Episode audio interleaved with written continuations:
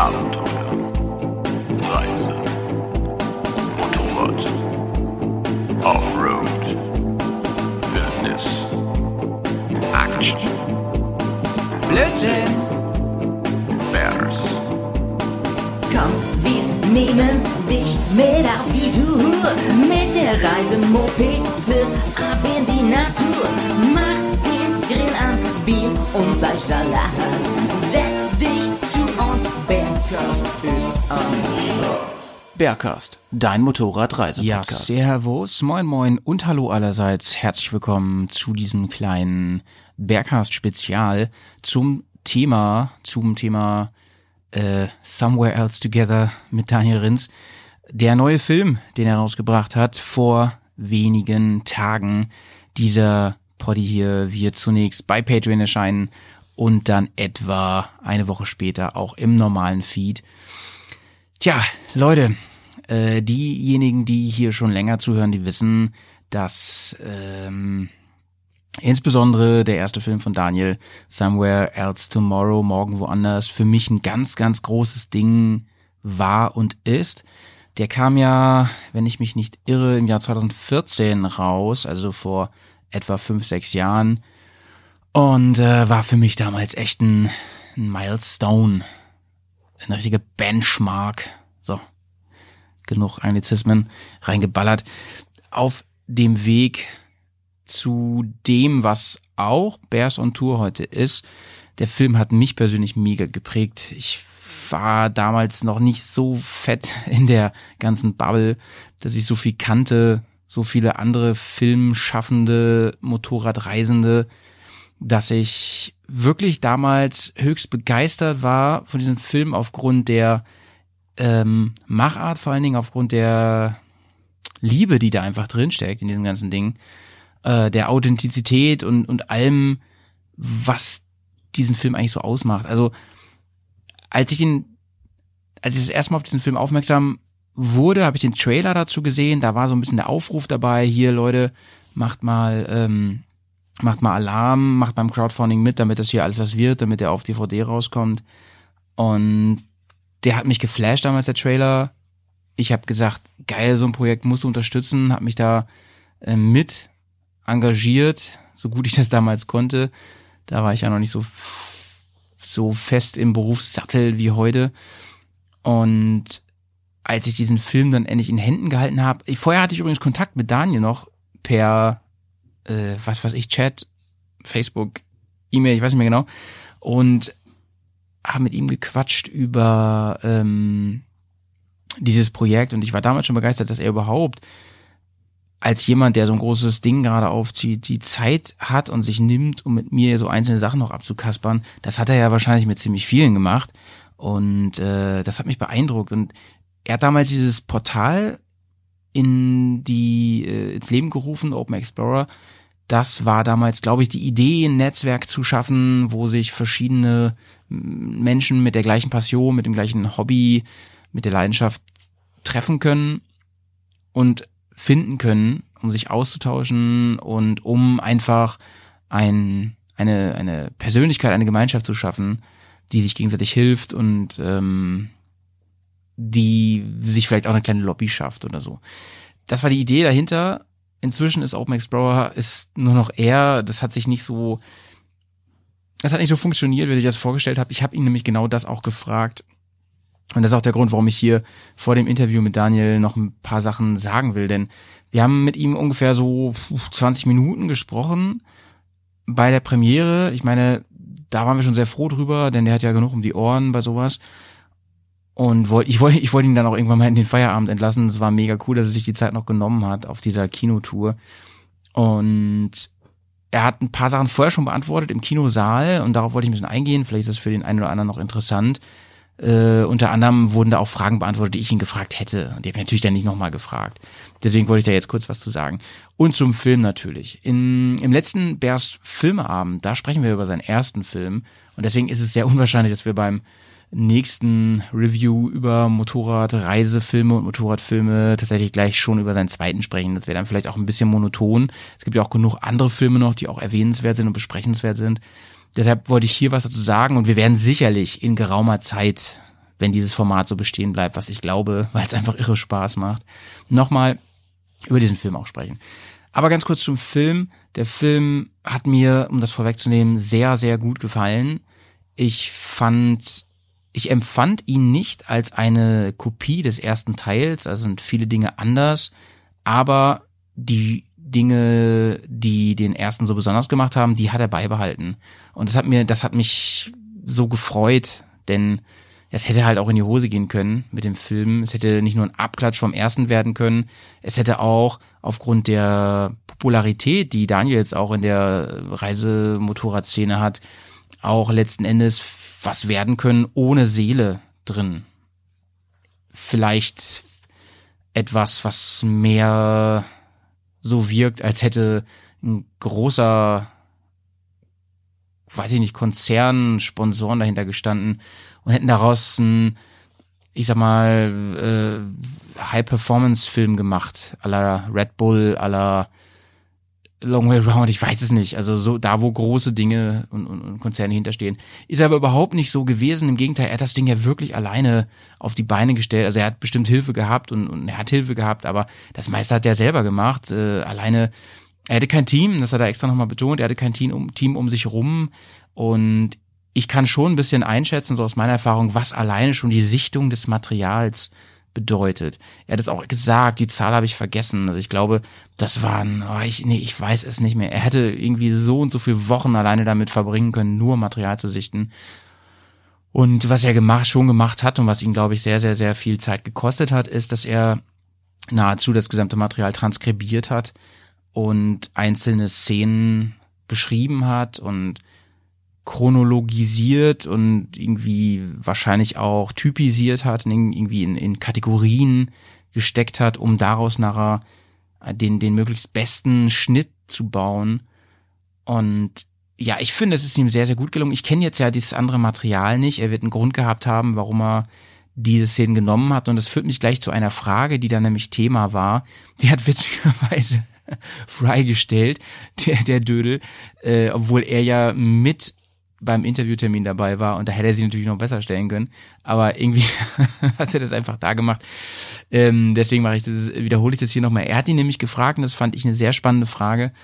Wie, wie wählt er eigentlich aus? Nach welchen Kriterien wählt er aus? Warum ist gerade das im Film, was drin ist? Das sind ja oft auch Kritikpunkte bei Filmen, bei solchen Filmen und bei anderen Filmen, in der ähm, ich erinnere mich an unsere Besprechung von Egal was kommt zum Beispiel, da war das ja ein Thema, warum gerade das, warum nimmt das so viel Platz ein und so weiter und so weiter. Er hat dazu gesagt, na ja, das sind die Szenen gewesen und die Dinge, die in erster Linie mit Menschen zu tun haben. Finde ich ein super Ding, denn das ist sicherlich eins seiner Geheimnisse, dass er die Menschen sehr in den Vordergrund stellt, weil letzten Endes reine Fahrvideos, die Leute cool dastehen lassen, äh, die gibt's halt zuhauf. Und auch ich versuche tatsächlich bei unseren Bears-Filmen immer die Menschen, das sind zwar bei uns meistens wir äh, in der Truppe, das ist auch eine andere Dynamik, wenn wir, weil wir mit mehreren Jungs meistens unterwegs sind, die in den Vordergrund zu stellen, die menschlichen emotionalen Momente irgendwie rauskommen zu lassen, um die Stimmung einzufangen vor Ort. Ähm, und das lag ihm, glaube ich, sehr, sehr am Herzen, dass das irgendwie rüberkommt. Und um daraus am Ende so, so ein Blumenstrauß, so ein so eine Collage zu schaffen, die natürlich aufgrund der enormen Distanz und aufgrund der kulturellen Vielfalt seiner Reise natürlich viel bunter strahlt, als wenn einer jetzt zum Beispiel eine Reise nach äh, durch Europa macht, durch Westeuropa macht, nach Spanien fährt und zurück, ist ja klar. Denn dadurch, dass er den gesamten amerikanischen Kontinent und den gesamten afrikanischen Kontinent, beziehungsweise da zumindest die gesamte Westseite bereist hat, kommt da natürlich ein, eine, ein, ein, ein so hohes Maß an ähm, kulturellen, gesellschaftlichen Varietäten zusammen, dass man gerade wenn man es dann in der in der Kürze von ich glaube, wie lange dauert er? Ich glaube, er dauert ungefähr 100 Minuten der Film, Nee, nee, länger dauert der. 100, ich glaube 135 Minuten. Ähm, grad, trotzdem, in 135 Minuten, Leute, das sind drei Jahre, sind in 135 Minuten gepackt. Dass man da wirklich, ähm, ja, in die Rückenlehne seines Sitzes gepresst wird und das nicht aufgrund irgendwelcher brutalen Schnittfolgen und, und Fast and the Furious Action, sondern aufgrund dieser massiven, äh, dieser massiven, äh, äh, wie soll ich sagen, Einprasslung und und und und äh, diesen diesen Beschuss an kulturellen äh, und menschlichen Eindrücken, die da einfach auf einen geschossen werden. Einige haben nach der Vorstellung gesagt, es war anstrengend. Es war echt anstrengend, diesen Film zu gucken. Aber es kam dann im Nachhinein raus, äh, dass das dass das sehr positiv gemeint war und den Film sehr auszeichnet, dass, weil es Daniel geschafft hat, in dieser, in, in diesen guten zwei Stunden ein so buntes Bild zu zeichnen von seiner Reise. Und ich glaube, das ist sehr, sehr schwer. Also ich glaube, dass er da auch sehr harte Momente hatte im Schnittraum, weil er dann geschnallt hat und gerade am, ganz am Ende wahrscheinlich, als dann der, der letzte Schnitt gemacht werden musste, was er auch alles einfach nicht reinnimmt, reinnehmen kann, reinnehmen muss. Zweiter Punkt war, nämlich zweites Kriterium war, wenn ich mich richtig erinnere, eben, und das sagen ja alle guten Regisseure dass alles, was den Film nicht voranbringt und dem Film nichts bringt, da auch nichts drin zu suchen hat. Nur weil es irgendwie stylisch ist oder nett ist oder witzig ist oder so. Es muss es muss den Film komplettieren.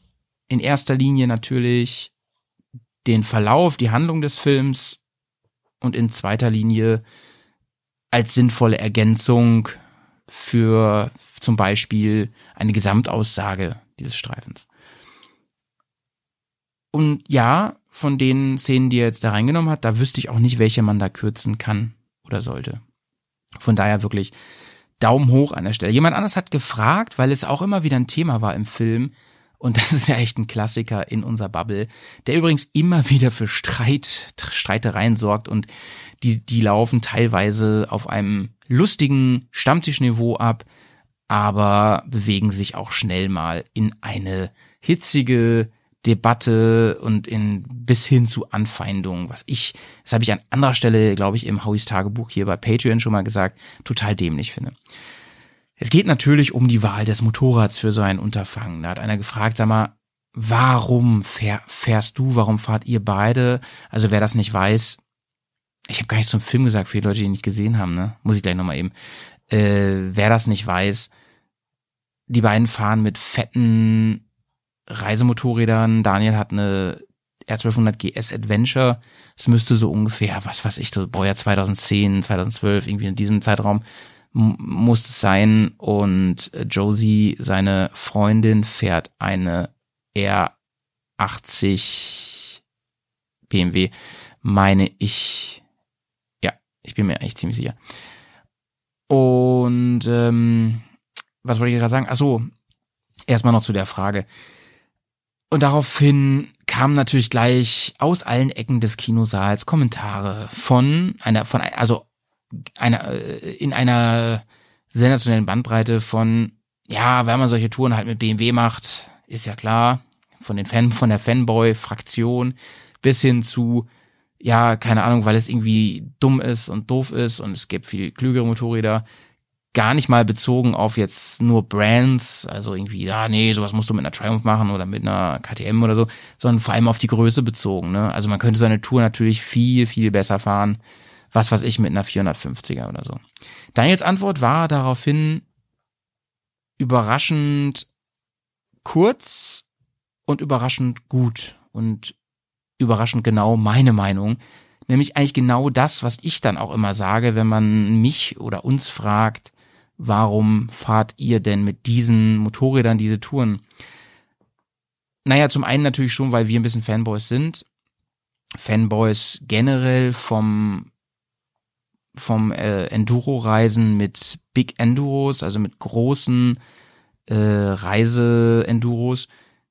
Aber vor allem, und das hat Daniel genauso gesagt, weil man eine Sache unbedingt beherzigen muss.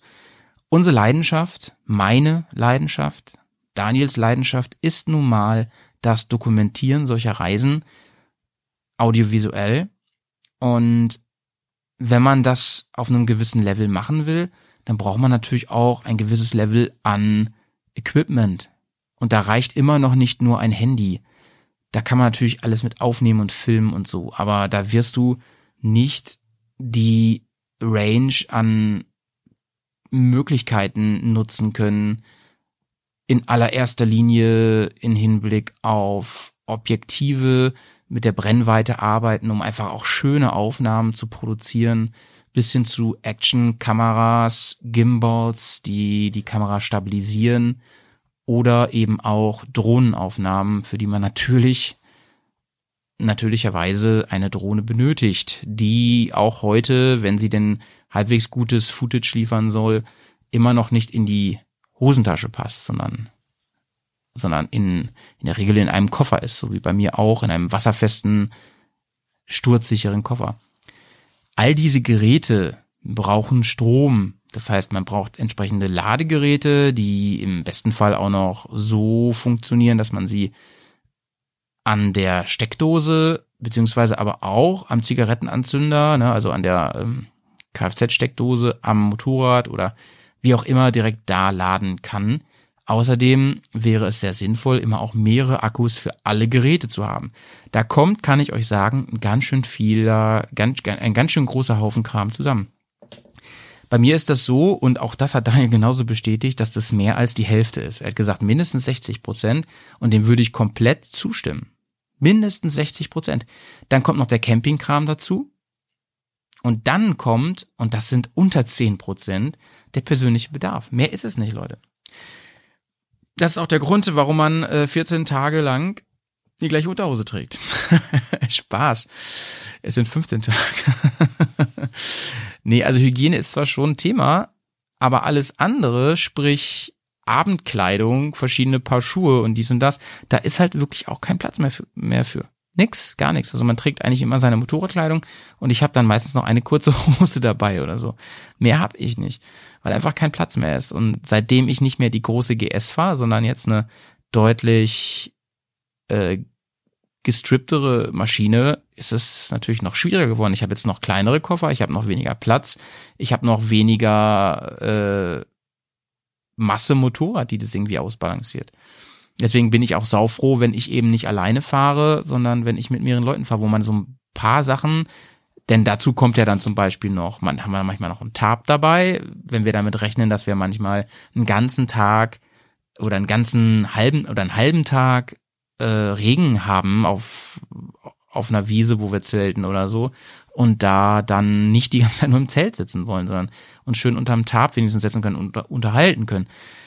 Oder eben auch ein Grill, den wir ganz gerne mal mitnehmen. Und da sind wir ja schon lange auch an der Stelle, dass wir eben nicht mehr nur dieses Rost mitnehmen, ganz klug wie früher, sondern wirklich einen richtigen Grill aus tatsächlich aus Umwelt- und, und Brandschutzgründen, damit man Abstand hat zum, zum Boden zum Beispiel, der also was safe ist. Das nimmt alles Platz weg. Kocher, ne, Küch, äh, äh, Küchengeschirr, Töpfe und so weiter. Und das hat er so bestätigt. Und er sagte, du brauchst ein, das muss jetzt keine BMW sein, aber du brauchst eine fette Maschine, die das kompensiert, diesen ganzen Scheiß. Und ja, dann, dann hast du halt ein Problem, wenn man zum Beispiel eine, eine, eine, eine anspruchsvolle Offroad-Etappe fahren muss. Und da, glaube ich, verstummten auch viele, viele kritische Stimmen. Daniel sagte, er persönlich, ihm würde eine 400er natürlich reichen. So eine, so eine schöne Wander-Enduro. Zahnbürste mit, ein paar Unterhosen und auf geht's. Mehr braucht er auch nicht. Und ja, das ist so. Ich sage ja immer wieder, man kann mit jedem Motorrad fast alles machen, aber eben nicht das. Ich, ich kann nicht so viel, so viel Technikkram mitnehmen und dann erwarten, dass ich dann äh, was weiß ich, ne, mit, mit äh, so einer so einer kleinen Crosser oder so, so eine Tour mache. Da muss ich da Abstriche machen, dann geht das nicht. Seine tatsächliche Antwort, also jetzt zitiere ich ihn, die fiel sogar noch kürzer aus. Er hat das dann noch ein bisschen ausgeführt, aber er hat erstmal gesagt, also auf die Frage, warum er mit dieser Maschine gefahren ist, oder warum sie mit diesen Maschinen gefahren sind, daraufhin, daraufhin sagte er, für euch habe ich das gemacht. Und damit meinte er natürlich, dass ich für euch diesen Film machen kann. Schön, oder? Hat mir sehr gut gefallen. Dann wollte ich ja noch mal kurz sagen, worum es überhaupt geht in dem Film. Also, um ganz viel über den ersten Teil zu erfahren und so weiter, hört euch gerne den Bärs Filmeabend Teil 2 an. Da reden wir nämlich ganz lange über den äh, Morgen woanders Else Tomorrow, den ersten Film, bei dem er erst mit seinem Kumpel losfährt, dann aber die meiste Zeit alleine fährt und bis zum, ich sag mal, östlichsten Rand unserer normalen Weltkarte kommt. Jetzt im zweiten Film, da versucht er die Weltreise zu beenden oder vorerst zu beenden und fährt mit seiner Freundin durch beide amerikanische Kontinente mit dem Schwerpunkt, zumindest im Film, auf Südamerika und dann eben durch ganz Afrika. Das Ganze wieder so, dass sie unterwegs versuchen, Gel das Geld für ihre Reise zu verdienen, was ihnen mal mehr, mal weniger gut gelingt und letzten Endes auch ein bisschen die Spannung im Film ausmacht. Was gab's noch für Fragen an diesem Abend, die nicht im Interview sind? Also ich werde jetzt auch nicht alle wiederholen, aber was fand ich noch interessant an der Stelle? Ähm, zum einen kam die Frage, die mir auch schon öfter gestellt wurde und zu der ich auch schon mal eine Folge bei Patreon gemacht habe. Wie ist es eigentlich mit der Filmerei? Du fährst ja im Prinzip die Tour zweimal mit diesem ständigen Vorbeifahren und immer alles durch die Kamera und so. Ähm, ist es nicht nervig? Verpasst du da eigentlich nicht ganz viel? Und da hat er einfach drauf gesagt, nee, das ist nicht so für jemanden, der sich so mit dem Medium beschäftigt und dem das so eine Freude macht, Dinge festzuhalten, die er später so nochmal durchlebt und dadurch auch viel besser verarbeiten kann, woraus er dadurch, dass er nachher diesen Film daraus macht, für sich auch viel mehr ziehen kann. Und vielleicht dann auch erst Dinge richtig versteht, die da eigentlich passiert sind und daran wachsen kann. Ist es gar, gar keine Verschwendung oder, oder Trübung der Momente. Im Gegenteil, eine Intensivierung. Wie gesagt, ich habe dazu schon mal länger was gemacht und äh, das traf halt auch genau, genau meine Meinung. Vielleicht sind es auch diese Punkte, warum ich Daniel so gern mag, weil der in vielen Dingen so genauso denkt wie ich oder ich genau wie er, je nachdem, wie man das sehen will. Zuletzt kam natürlich noch die Frage, sag mal, was steht jetzt an? What's next? Bist du echt durch mit der ganzen Nummer? Was machst du jetzt? Und daraufhin hat er eigentlich nur gesagt, er ist gerade echt ein Vakuum. Er weiß nicht, was passiert. Er er, er versucht sich vom Leben weiter treiben zu lassen. Erstmal diese Kinotour beenden und dann später startet dann ja auch nochmal äh, der Verkaufsstart von dem Film. Und dann mal schauen, was er für einen Job findet, wo er einen Job findet, aber er ist sich sehr, sehr sicher, dass das Fernweh ihn wieder auf Reisen treiben wird. Ob mit oder ohne Motorrad, das hat er so ein bisschen offen gelassen. Aber so wie ich ihn jetzt kennengelernt habe, spielt Motorradfahren irgendwie sicherlich eine Rolle. Wir werden sehen. Bei Somewhere Else ähm, äh, Endless. Ich weiß nicht, wie er den nennt. Schauen wir mal. Vielleicht hat er da ja schon Familie und das spielt dann eine Rolle. Man weiß es nicht. Dann wird es sicherlich interessant. So Leute, das war mein kleines Vorgeplänkel zum Interview mit Daniel. Das hört ihr jetzt gleich. An dieser Stelle, wie gesagt, ganz, ganz große Empfehlung. Geht in diesen Film, wenn er noch läuft bei euch und wenn ihr diesen Podcast später hört, dann gibt es diesen Film schon zu kaufen, zu streamen, zu downloaden und bestimmt irgendwann auch bei Amazon Prime und Co. Da gibt es nämlich den ersten auch schon. Und zieht euch den unbedingt rein. Zieht euch den ersten jetzt schon mal rein. Zieht euch unseren Podcast rein zum den Bears Filmabend 1, äh 2, 2. Und zieht, zieht euch, wenn es geht, irgendwie dann seinen aktuellen zweiten Streifen rein. Wenn der mal irgendwo redet bei euch, also einen Vortrag hält oder irgendwie ist, fahrt dahin, zieht euch das, ballert euch das auch rein. Lohnt sich. Einer der besten in unserer kleinen Bubble. Das war's vom Howie hier aus dem Studio und jetzt hört ihr mich gleich wieder, Überraschung, mit Fry und Pets, wie wir im Kino nach der Vorstellung noch Gelegenheit bekommen haben, mit Daniel zu sprechen. Viel Spaß dabei, schön sauber bleiben. Bis bald. Nee, nee, ich habe Ja, Fry, wie, wieso stellst du eigentlich eine Frage im Kino, wenn wir hier noch fragen können? Was war da los? mich interessiert. So Leute, Ich sitze hier im Cinema in Bremen, eines der schönsten Kinos hier in der ganzen Stadt. Und äh, ich sitze hier mit Daniel. Daniel, wer bist du eigentlich? Was machst du hier? Wer bin ich? Ist das eine philosophische Frage? Na klar. Und wie viele, wenn ja? Wer bin ich? Ja. Deswegen war ich unterwegs, ne, um das herauszufinden. Also ich bin, äh, ich bin jemand, der unterwegs ist gern. Habe schon viele Reisen gemacht. Ging Anfang 20 los. Da habe ich eine ziemlich steile Karriere hingelegt und habe dann gedacht, Mensch, wenn es so einfach geht, dann mache ich mal eine Auszeit. Da habe meinem Chef gesagt, ich nehme ein Sabbatjahr und er hat gesagt, Mann, das glaube ich nicht, dass du ein Jahr wieder zurück bist. Und es war auch so. Ja, jetzt, 20 Jahre später, war ich, glaube ich, mindestens so viel unterwegs wie in Deutschland. Wenn ich, ich glaube, es war ein bisschen mehr. Ich war ein bisschen mehr unterwegs als in Deutschland und äh, ich habe ja, überall in der Welt gearbeitet, gereist, gelebt, äh, erkundet. Ja, und die, ähm, die letzten zwei Reisen, die jetzt so vielleicht von außen mich definieren, ja, für andere sind diese Motorradreisen. Ich bin da mit einem Kommilitonen gestartet 2008 von der Uni aus, äh, ohne Geld äh, und wollten um die Welt, wollten unterwegs das Geld, also das Geld verdienen, ne, was wir brauchen zum Reisen. Erst dann, erst dann nach sechs Monaten umgedreht. Ich bin dann zwei Jahre alleine gereist, habe dann die Liebe meines Lebens kennengelernt. Und ähm, wir sind dann zusammen weiter und haben den Rest der Welt bereist. Und jetzt sind wir zurück, haben den zweiten Film gemacht, äh, rennen durch die Kinos und ja, das, das ist so ein Teil von mir. Es gibt bestimmt noch andere Aspekte, aber. und gibt es Interviews? Ich, naja, klar, wenn mich jemand so nett fragt wie du, dann gebe ich Interviews, ja. Mega. Äh, Daniel, also jetzt äh, darf ich mal ganz kurz äh, ein bisschen rumschleimen. Ich liebe deinen ersten Film. Ich habe den so gefressen damals, als der rauskam. Es hat, glaube ich, uns alle so inspiriert. Wir machen ja auch so einen Quatsch wie du, nur auf ganz anderen Level, ganz, ganz viel darunter. Äh, mehr so on-off und so. Und ich habe das von relativ vorne äh, mitbekommen, als du Crowdfunding damals gemacht hast mit deinem ersten Film und so. Und ähm, ich finde, dein Film ist was ganz Besonderes. Ähm, der zweite auch. Aber ich finde, der erste ist so toll, weil er im Gegensatz, die, also der, die Szene, die Bubble ist ja schon viel größer geworden in den ganzen Jahren. Es gibt viele, die Filme machen und so weiter. Ich finde immer noch, dass dein Film und der heute auch ähm, so wenig darauf Wert legt, immer schick zu sein. Und das finde ich so toll an deinem Film. Aber ich habe mal eine andere Frage an dich. Das wollte ich dir nur mal sagen. ich habe ich hab eine Frage und zwar, du sitzt so viel auf dem Motorrad, teilweise bis zwölf Stunden am Tag gefahren. Ist dir nicht auch mal langweilig? Beim Unterwegssein? Ja, genau.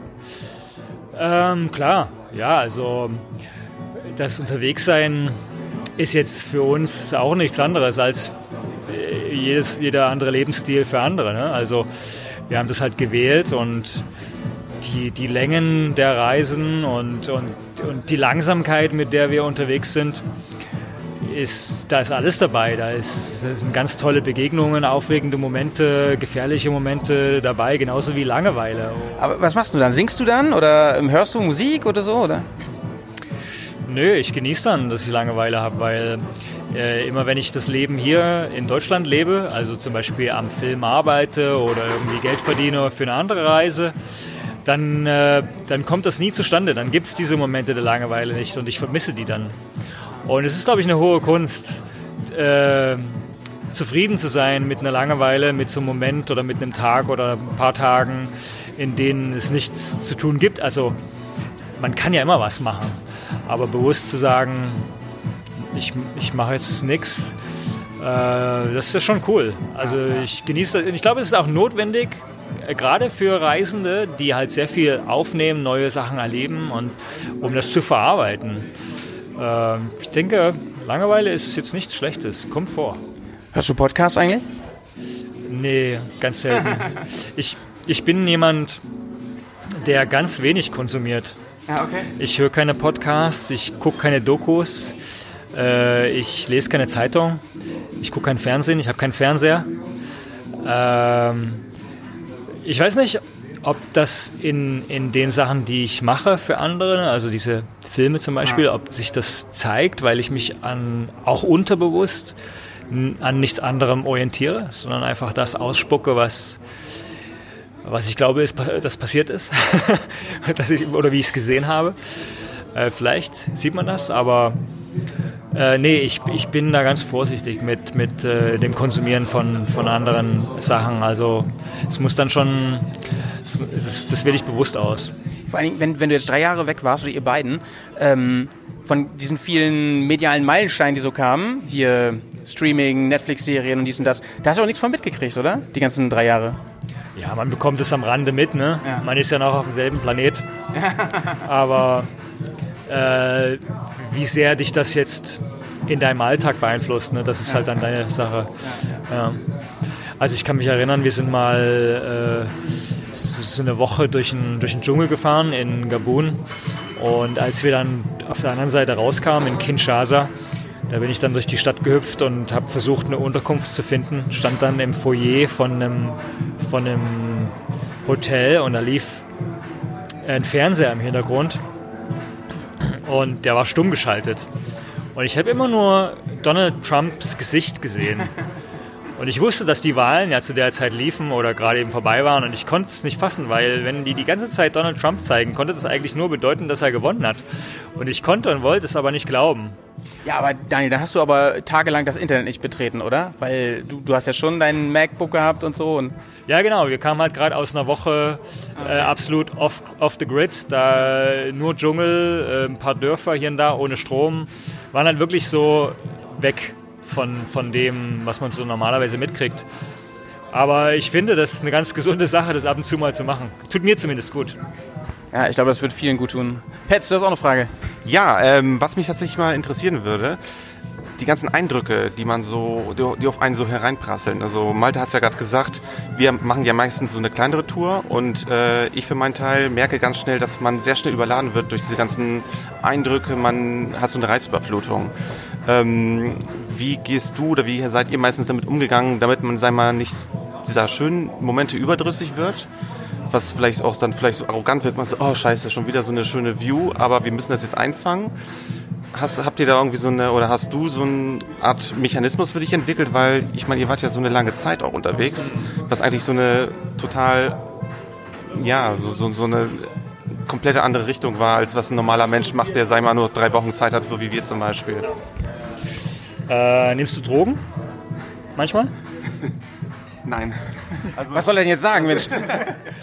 nee, also ein Bierchen gönne ich mir mal. Okay, ähm, fährst du mit Motorrad Rennen? Nein. Auch nicht. Ich versuche nur eine Analogie zu finden. äh, und zwar, wenn du Drogen nimmst, also ich habe auch keine eigenen Erfahrungen, ich fahre auch keine Motorradrennen, aber worauf ich hinaus will, ist, dass wenn du äh, das Reisen lieb gewinnst und das machst, musst du die Dosis erhöhen. Verstehst du? Und äh, wir sind zwar sehr langsam unterwegs gewesen, wir waren oft, äh, haben wir Stationen gemacht, waren längere Zeit an einem Ort, haben äh, Jobs gemacht, haben praktisch so einen kleinen Alltag in unsere Reise einfließen lassen, haben immer wieder dieselben Leute gesehen, wir sind zum gleichen Bäcker gegangen früh. Also und so eine kleine Routine schon eingebracht, genau. damit man nicht total auf das Spin ist. Genau, so genau. aber generell geht es halt so, ja, dass, dass halt die, die Länder exotischer und die Berge höher, die Wasserfälle nasser, keine Ahnung, sein werden müssen. Die, das ist schon eine verrückte Sache, weil die, das, das Außergewöhnliche wird dann für dich zur, zur Norm. Und das ist schon gefährlich auch. Ja. Aber ja. Okay. ja. Fry, du hast auch eine Frage, ne? Ich habe eigentlich zwei Fragen. Äh, die eine Frage ist, ähm, du hast ja gesagt in deinem Film, dass du, als ihr in Afrika wart, dass da irgendwann ein Tag zu war und es ging einfach nichts mehr. Wäre es in der Retrospektive besser gewesen, nochmal längere Zeit in Argentinien zu bleiben, so für ein halbes Jahr, um wieder ein bisschen mehr Energie zu tanken und sich dann sozusagen auf diese lange Afrika-Reise vorzubereiten oder die einfach dann mehr genießen zu können, würde ich mal sagen. Und die zweite Frage ist, wie macht man das eigentlich mit dem Zahnarzt? Okay, äh, also ob es besser gewesen wäre oder schlechter gewesen wäre, das kommt ja jetzt drauf an, was du willst. Ne? Wenn du willst, dass du, äh, wir waren ja ein Jahr, wir waren ja ein Jahr in Afrika, ne? ist ja eine lange Zeit auch ne, für eine Reise an sich. Und wenn du das jetzt definierst dass das nicht genug ist oder äh, nicht ausreichend ist, dann hätten wir sicher anders herangehen müssen, anders planen müssen. Aber wir haben diese Situation, dass wir überfordert sind, geschafft sind, körperlich am Ende einfach zu viele Eindrücke haben. Wir haben das ja herauf, heraufbeschworen. Wir haben das ja vielleicht nicht bewusst, aber wir haben das ja gewollt. Wir haben ja in Ushuaia bewusst gesagt, ja, wir sind noch nicht fertig. Wir wollen, wir wollen unsere Grenze kennenlernen. Das haben wir nicht so formuliert und nicht so bewusst im Kopf gehabt in dem Moment.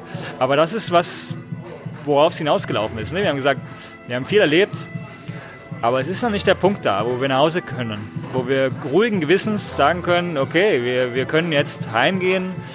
Äh, und deswegen musste Afrika passieren und Afrika war intensiv, hat alles von uns gefordert, hat uns an die Grenzen gebracht und vielleicht ein bisschen drüber hinaus, aber die Erkenntnisse, die daraus entstanden sind, finde ich, find ich wertvoll. Und deswegen denke ich, dass es so, wie es gekommen ist, gut war. Und dass es keine Erholungspause oder anderen Abschnitt gebraucht hat. Klar, kommt immer davon, was man will. Ne? Ja, und Zahnarzt, was, äh, was äh, kann man da machen? Ja? Gut pflegen, ja. Mit und hoffen. Gut putzen, ja. Ja, wir waren schon ab und zu beim, beim Zahnarzt. Äh, in Nord- und Südamerika ist es gar nicht so ein Problem. Da gibt es gute Ärzte in, ähm, in großen Metropolen. Und in Afrika, denke ich, kann man auch gute Ärzte gerade im Süden finden. Südafrika, Namibia, sicherlich gute, gute Möglichkeiten. Aber wir hatten das Glück, dass wir keinen gebraucht haben für Notfall in der Zeit. Ja. Alles gut gegangen. Daniel, in deinem ersten Film, da hast du so eine wunderbare ähm, erzählerisches Mittel eingebaut. Und zwar, Spoiler-Alarm, Achtung, dein Motorrad erzählt ja mit, mit dir zusammen. Ja. Das hast du jetzt nicht gemacht. Ja. War das, weil ihr zu zweit unterwegs wart, weil es ein anderes Ding war oder so? Ich fand's äh, super damals. Ja, das, Oder weil Marianne nicht mehr äh, dabei ist so richtig, sondern hier Super Marianne. ja ich habe ich, ich hab mir immer eingeredet, dass es eine Reinkarnation ist. Die Super Marianne sozusagen. Ja, ich weiß nicht, das, ähm, das ist im ersten Film entstanden. Das ist organisch entstanden. Also ich habe ich hab ja das Ziel gehabt, den, einen Film zu machen über, die, über diese Reise. Und bin aber nicht der Typ, der sich gern auf die Bühne stellt und so eine, so eine Rampensau, so das, das, das Bühnenlicht da sucht. Und war, äh, würde ich sagen, 99 Prozent der Zeit hinter der Kamera. Und äh, als ich zurückgekommen bin, habe ich versucht, äh, diesen Film zu machen und habe keinen roten Faden gefunden. Es war nichts dabei, was von Anfang bis Ende ähm, dabei war, außer ich. Und deswegen habe ich dieses äh, Vehikel gefunden. Ich meine jetzt nicht die Marianne, sondern das Vehikel meine ich diese Rahmenhandlung, ne, wo ich mich mit meinem Kumpel in der Werkstatt unterhalte als Rahmenhandlung, als, als Rahmenstory. Und von der Story aus oder von dieser Rahmenhandlung aus sind wir dann immer in diese einzelnen Episoden rein. Und die Idee, dass Marianne eine Stimme bekommt, ist dann eigentlich im Prozess entstanden, weil wir eine zweite Stimme in den Film bringen wollten. Ich habe im ersten Film weniger Interviews gehabt, weniger andere Leute, die gesprochen haben. Das heißt, es war nur meine Stimme präsent. Und um da ein bisschen Abwechslung und Lockerheit reinzukommen, haben wir eine Erzählerstimme gehabt, die äh, auch, die wir genutzt haben, um so objektiv auf vielleicht meine Naivität hinzuweisen oder so ein bisschen so eine, eine, eine Stimme von außen oder so eine Stimme des, der Klarheit und der Vernunft, äh, die in den Film reingekommen ist. Und man hätte das einfach so stehen lassen können, dass es eine Erzählerstimme war und meine Stimme, Ende. Aber ich hatte dann, ich habe eigentlich nicht viel, ich habe wirklich nicht viel gemacht.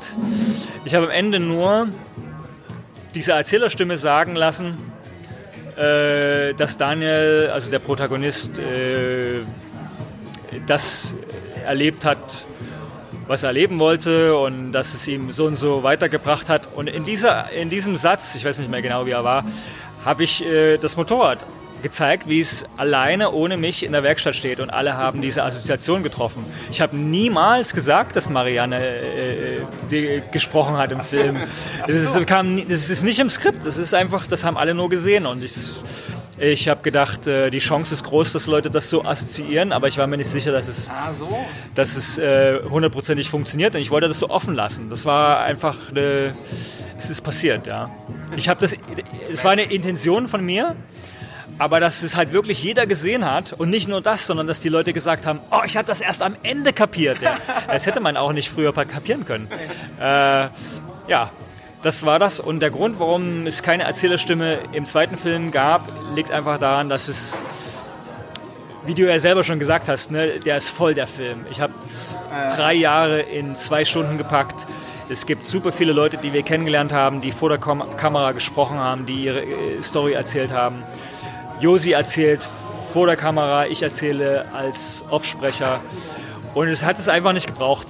Es, es wäre einfach unnötig gewesen, dieses Element zusätzlich zu nutzen. Deswegen ist es nicht dabei. Was ein cooler Fun Fact. Ich habe das echt nicht geschnallt. Ich dachte, das wäre pure Absicht gewesen, wie bestimmt äh, ganz viele. Hast du noch eine Frage? Ja, genau. Also abschließend, wir spielen in unserem Podcast, lieber Daniel, immer das Spiel Ich packe in meine Alubüchse. Das geht also darum, wirklich so ein wichtiges Utensil, was wir da irgendwie unbedingt auf Tour nehmen möchten oder müssten. Was wäre das bei dir? Was nimmst du in deine Alubüchse mit, was wichtig wäre? Alu, also. Alukiste, du meinst jetzt nicht hier die dein Alukoffer. Alukoffer. Genau. Ja. Also auf was kannst du nicht verzichten, wenn du, wenn du losfährst? Ein, eine Sache, Ja, auf ja. die ich nicht verzichten kann. and only item. Und Sag, sag, jetzt, sag jetzt nicht Josie, das ist zwar romantisch, aber das können wir uns zu sehr denken. die passt ja auch nicht rein, ne? In die Alukiste.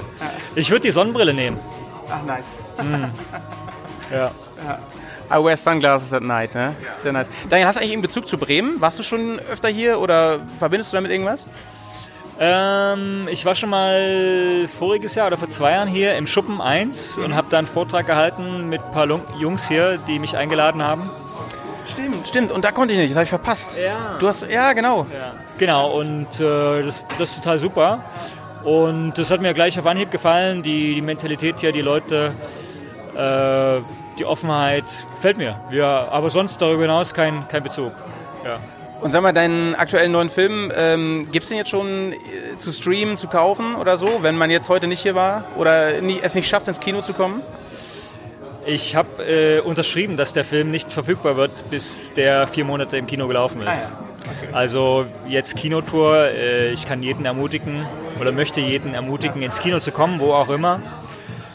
Äh, nicht, weil ich äh, damit Geld verdienen muss oder will, sondern weil ich zwei Jahre lang Postproduktion gemacht habe und den Film gesehen habe, in, in einem, auf einem großen Monitor zwar, aber in dem Schnittprogramm ist ja der Teil, wo das Bild zu sehen ist, ja, macht ja ein, weniger als ein Viertel aus. Ne? Und äh, ich gucke meine eigenen Filme nicht an, jetzt so, als, als Abendbeschäftigung oder so. Aber als die Premiere lief, habe ich mit drin gesessen, einfach um zu schauen, ob irgendwelche Ton- oder Bildfehler drin sind. Und war beeindruckt davon, wie der Film auf der großen Leinwand wirkt. Wirklich ganz anders als auf dem TV oder irgendwo. Und deswegen würde ich sagen, wenn du Bock auf Reisefilme hast, dann geh wirklich ins Kino, weil es einfach geil ist. Die- Also ich denke, du hast vorhin den, den Ausdruck äh, benutzt, du machst Filme und legst keinen Wert darauf, dass es immer wie gut aussieht oder wie du Ja, gesagt? so, so High Class ist. Ich weiß nicht, weißt du, dass es, dass es so Red Bull-mäßig ist. Weißt du, was ich meine? Ja, also nicht so hochpoliert.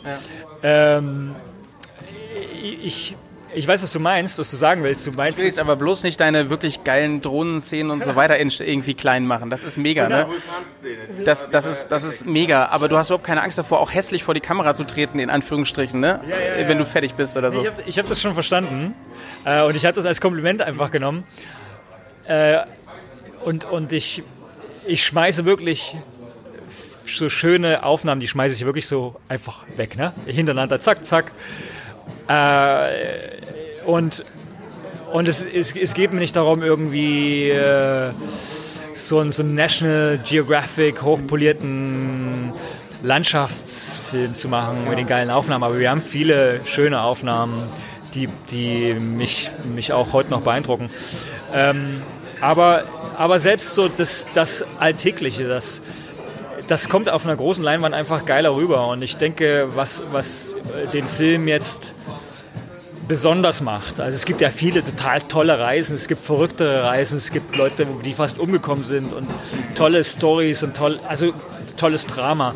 Aber was unseren Film, glaube ich, besonders macht, ist, dass äh, wir es geschafft haben, wahrscheinlich durch die Erfahrung, die wir im ersten Film gemacht haben, dass wir es geschafft haben, den Zuschauer ganz besonders nah über unsere Schulter äh, schauen zu lassen und den reinzuziehen in was es bedeutet oder wie es sich anfühlt, unterwegs zu sein.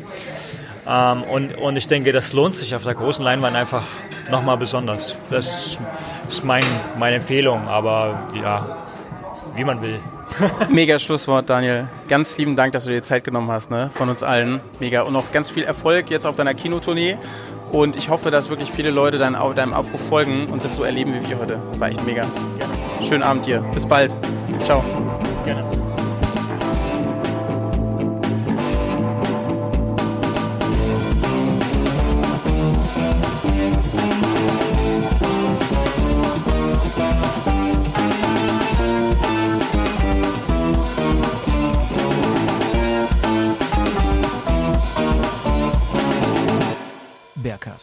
Der Podcast für alle kleinen Reisemäuse.